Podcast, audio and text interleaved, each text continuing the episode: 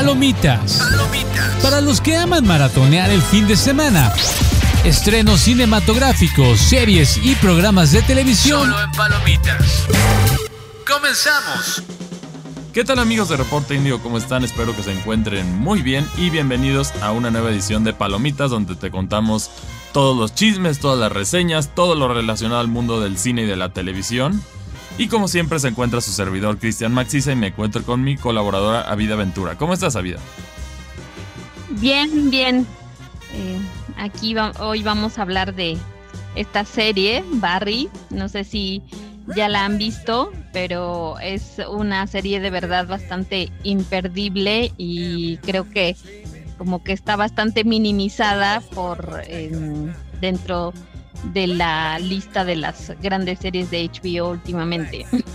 Sí, así es que, bueno, si bien HBO siempre ha sido una productora que es relacionada con calidad de contenido en su mayoría, sí han tenido uno que otro desastre, pero en general son reconocidos por, por series como Los Sopranos, como Juego de Tronos, en más reciente Euforia, el caso de Barry como, como bien mencionas, entre otras, entonces HBO es, como un sello de calidad, ¿no? Y también podemos hablar un poco de The Last of Us, que es otra de esas series.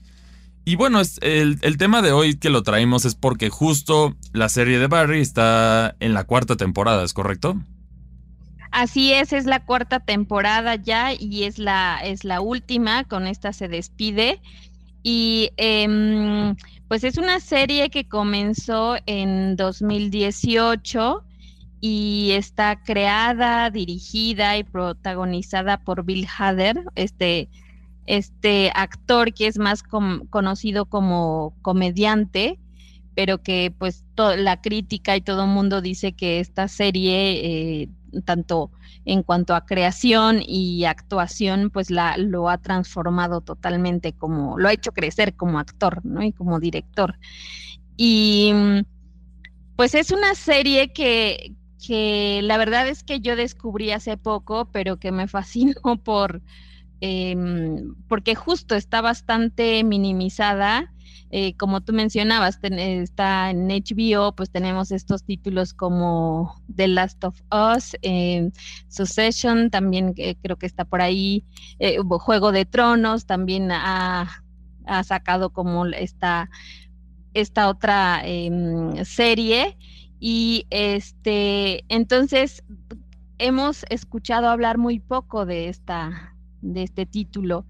Y lo que me llamó mucho la atención es que, por ejemplo, eh, Guillermo del Toro, desde la primera temporada, fue de los que dijo, esta serie vale mucho la pena y me encanta me encanta lo que está haciendo este actor, no precisamente que no está haciendo solo comedia, sino que le está dando otro toque más a, su historia.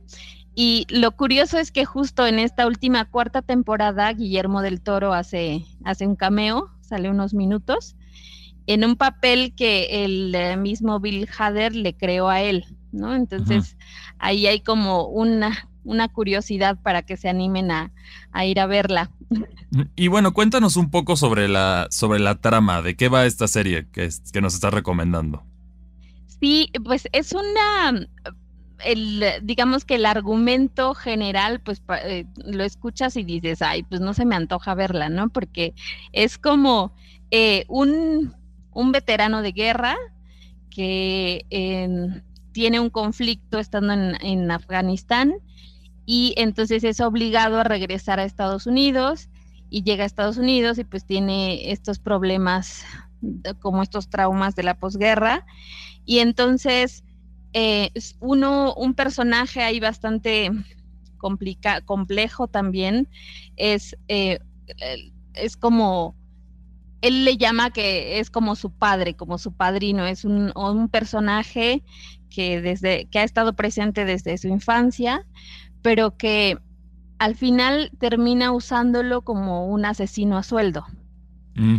Entonces, em, Barry termina en Los Ángeles cumpliendo un, pedido, un asesinato, y resulta que de pronto se encuentra em, en un salón de clases de teatro y le viene la revelación de que quiere ser actor, ¿no? Entonces es como esta historia de un asesino a sueldo que quiere ser actor. Mm, suena curioso, suena interesante, pero si algo es, de acuerdo a las críticas, ha sido una serie aclamada y también es llama la atención de, muchos usuarios, justo por eso. Así es, porque esa es como la premisa, pero en el fondo, o sea, utiliza muchas referencias cinematográficas, hay como un juego de, de humor negro bastante bien, bien llevado. Y el mismo, el mismo director, el mismo Bill Hader, pues ha dicho que sus principales inspiraciones han sido Lo Soprano, por la profundidad que le quiso dar a su personaje, o sea, como mostrar esos claroscuros. Y eh, también Breaking Bad por la por el ritmo y la narración de, la historia y también de alguna forma el mismo planteamiento. O sea, un personaje que, que no tiene nada que ver en el mundo del teatro o con una vida artística y que encuentra ahí algo, ¿no? Es un poco lo contrario a lo que sucede con el personaje de Breaking Bad. Sí, que, que pasa de ser una persona, un profesor a un a uno de los narcotraficantes más poderosos, ¿no? Es, bueno, esa es como la premisa básica de Breaking Bad. Si lo quieren así ver es. así. Sí, sí, sí, un poco es esa, esa misma premisa aquí, pero un poco diferente, ¿no? Y en, a lo largo del, de, de las temporadas, de las cuatro temporadas, pues hay unas escenas muy cinematográficas y personajes, incluso, no sé si tú has visto películas de los hermanos Cohen, que luego meten unos personajes ahí totalmente absurdos, pero maravillosos, con unos diálogos que dices, ¿esto qué? Pero me hace reír. Y, y acá en esta serie también hay ese tipo de personajes, por ejemplo, un el encargado de una de una tienda de pasteles que, de, o sea, tenemos una imagen de gente haciendo fila en un puesto de, en una tienda como de pasteles, ¿no? Y entonces te preguntas por qué toda la gente está ahí, ¿no? y, y entonces al final entiendes que el atractivo es porque el dueño de esa tienda es como em, el que escucha los problemas de todos sus clientes, ¿no? o sea, pasas por tu orden y después pasas a contarle al encargado de la tienda lo que te sucedió esta mañana y cuáles son tus problemas en la casa. O sea, cosas así como bien, bien raras, eh, pero bastante atractivas. Y, y, bueno, también hay evidentemente muchas escenas de, de violencia. Eh, y una cosa que llama mucho la atención es que el mismo creador pues dice es que toda la violencia que, estoy intentando poner en esta historia no es gratuita. O sea, todo viene con un sentido y al final, o sea, no se trata de una glorificación de, la violencia, ¿no? Como tal, ah, suele hacerse en, muchas series o muchas películas. Sí, aquí el reto también, por otra parte, es un género que yo siento que en los últimos años ha sufrido un poco por diferentes cuestiones que ahorita vamos a platicar, que es, son las comedias de humor negro. Son muy populares especialmente en Reino Unido, hacen comedias de humor negro bastante buenas, pero en Estados Unidos cada vez es menos común y esto se debe a fenómenos que es una línea muy compleja en el sentido de que la, la comedia de humor negro a veces toca ciertos hilos que la gente puede parecer ofensivo. En este sentido, ese es parte del objetivo de la comedia negra. Le tira a todos, va a hacer ciertas bromas que pueden ser inadecuadas en cuestiones de violencia, en cuestiones de religión, en cuestiones de todo tipo. Pero es un tema que se ha ido reduciendo por, por diferentes cuestiones sociales, en el sentido de, de que ahora la gente a lo mejor no puede, no, no sabe cómo manejar o cómo tolerar este tipo de temas. Y eso es lo que complica un poco este género como tal, ¿no? Que a algunos nos gusta, es muy bien escrito, es genial, pero hay otras personas que sí lo pueden encontrar ofensivo. Sí, sí, sí, y sobre todo eh, cuando se trata de ya estéticamente la violencia, eh, ahí también tienes que ser eh, como director o como creador bastante sutil, ¿no? Porque a veces sí hay eh, como estas, estas escenas de persecución y de y mucha sangre y sin ningún sentido. Em, o sea, simplemente como hacerlo espectacular, ¿no? Sin un sentido más profundo. Sí, también entender que esa línea es, es parte de la fantasía o de no, no, es, no es algo que se glorifica, simplemente hay películas que son violentas y por, ya sea por realismo o por las temáticas, por ejemplo, tenemos Dexter, que también esa temática es prácticamente central al personaje de Dexter. Tenemos otras series como por ejemplo Netflix, la producción de You, que también es, mm. es central en este sentido de que es violencia, pero, pero al final hay que saber cómo manejarlo. A veces algunos directores, algunas veces yo siento que pasa del, pasa del morbo ya lo, a lo grotesco, a lo demasiado violento, para mi parecer. Por ejemplo, una, una, una serie de películas que es como el ejemplo de esto es la serie de Saw o la serie de, de Hostal, que ambas se caracterizan en este tipo de cosas que ya van más hacia la tortura, hacia el gore.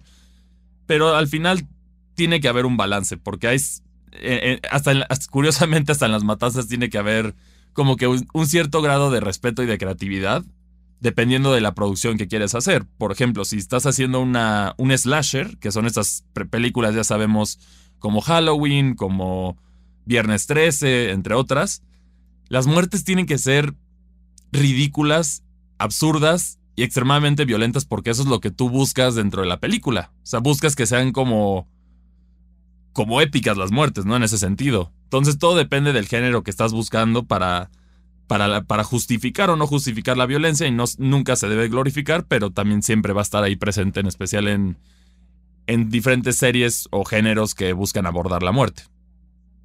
Así es.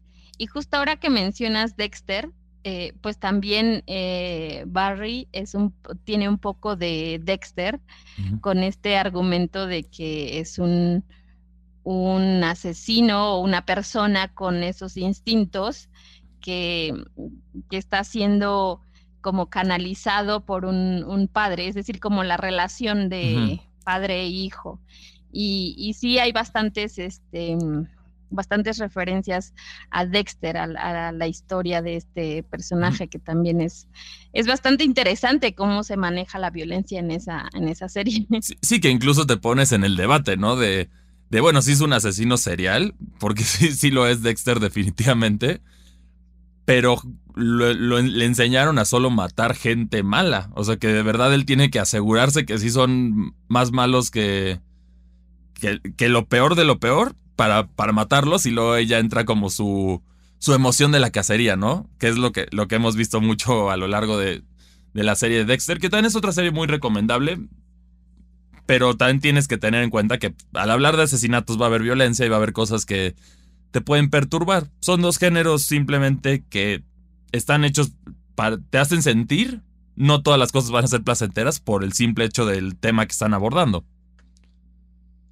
Así es. Sí, y sí, una de las, definitivamente ahora que, que hablas de Dexter y esta, eh, que, que uno se cuestiona si realmente es un asesino serial porque hay como ese trasfondo, ese claroscuro de solo le enseñaron a matar a personas malas. O sea, eh, Barry en distintos momentos para justificar lo que hace, dice eso, bueno, es que estoy matando solo a personas malas. ¿no? A gente mala. Eh, y, o sea, yo soy un ex marín y, cumplí con mi deber y ahora solo estoy este, asesinando a personas malas, entonces pues no está mal lo que estoy haciendo. Sí, que ese es como el gran reto de que a veces la gente en general puede justificar cosas que hacemos. Obviamente no de ese extremo porque no, eso no es justificable, pero muchas veces nosotros justificamos cosas que hacemos en el sentido de que sentimos que es como para lo mejor o, otras o, simplemente no queremos ver que es algo dañino, entonces lo justificamos, que pueden ser conductas tóxicas de cada persona, o sea, individualmente. Sí, sí, sí. Y ah, entre, entre este tema y, otros, por ejemplo, hay también, mm, hace poco publicamos una entrevista con Bill Hader, en donde él dice, pues lo que yo quiero es que la gente encuentre en toda esta historia eh, que mm, los seres humanos somos imperfectos, cualquier ser humano es imperfecto, pero que hay posibilidades de cambiar, En algún momento hay posibilidades de que cambies de rumbo, o sea, si eres un, un asesino, pues que tengas la posibilidad tal vez de explorar el teatro. Eh, sí, o sea, encontrar como encontrar otras salidas. ese es como como el mensaje, ¿no? De que hay otras alternativas para, para sacar tus sentimientos, frustraciones o lo que sea en, en la situación específica. Así es, por ese, por ese lado y también por el otro, ¿no? O sea, que hay personas que, que también tienen una máscara y que se pintan como las personas perfectas, pero que también hay, eh, hay mucha imperfección debajo de esa máscara. Sí, exacto es como un juego bastante interesante de mm, también como usar su personaje de, en algún, porque en algún momento este personaje llega a representar su propio eh, personaje de asesino en alguna obra de teatro que representa. Entonces hay como un juego de máscaras ahí súper interesante también con este juego de, de, meterlo como un actor de teatro. Entonces hay varias reflexiones que se detonan con esta serie. Sí, y bueno, esto es todo lo que tenemos para, para ustedes el día de hoy. Recuerden, la, la serie es Barry, la pueden encontrar en, en, tanto, en HBO, en las plataformas de HBO, específicamente HBO Max, por el momento, porque no sabemos cuál será el futuro de, de la franquicia como tal. Bueno, perdón, del, servicio de streaming después de la, de la adquisición por parte de Discovery, que seguramente ahí es donde estará en un futuro, pero mientras pueden disfrutar de la serie, los episodios están saliendo ya para, para llegar al cierre de, de, la serie de Barry como tal. Tienen las primeras tres temporadas disponibles y ya tienen, si mal no recuerdo, hasta el episodio 8 de la, de la temporada actual. Entonces. Sí, ya es el último. Entonces ya, ya está todo. Ya la pueden ver. Si no tienen nada que ver y están interesados en una serie. Una, una comedia de humor negro con una temática bastante única en ese sentido. Vayan a ver la serie de Barry. Y bueno, como siempre, esto es lo que tenemos para ustedes el día de hoy. Muchas gracias. Recuerden que vayan al sitio de reporteindigo.com. Ahí pueden encontrar muchísimo más contenido. Específicamente de cine pueden ir a la sección de Piensa o la sección de Indigo Geek, que ahí tenemos muchas reseñas, incluyendo más reciente Rápidos y Furiosos 10, entre otras. Y muy pronto tendremos más películas relacionadas a La Casa del Ratón, entre otras cosas. Y bueno, como siempre nos pueden escribir también en nuestras redes sociales. A mí me encuentran como arroba cristianmac62 en Twitter. ¿Y a ti cómo te encuentran? A mí me encuentran como arroba aviventura Y bueno, esto fue una nueva edición de Palomitas. Gracias por escucharnos y nos vemos hasta la próxima. Palomitas. Palomitas. Una producción de Locura FM y Reporte Índigo. Cut, cut, cut, cut, cut, cut, cut, cut. That's a fucking joke, right?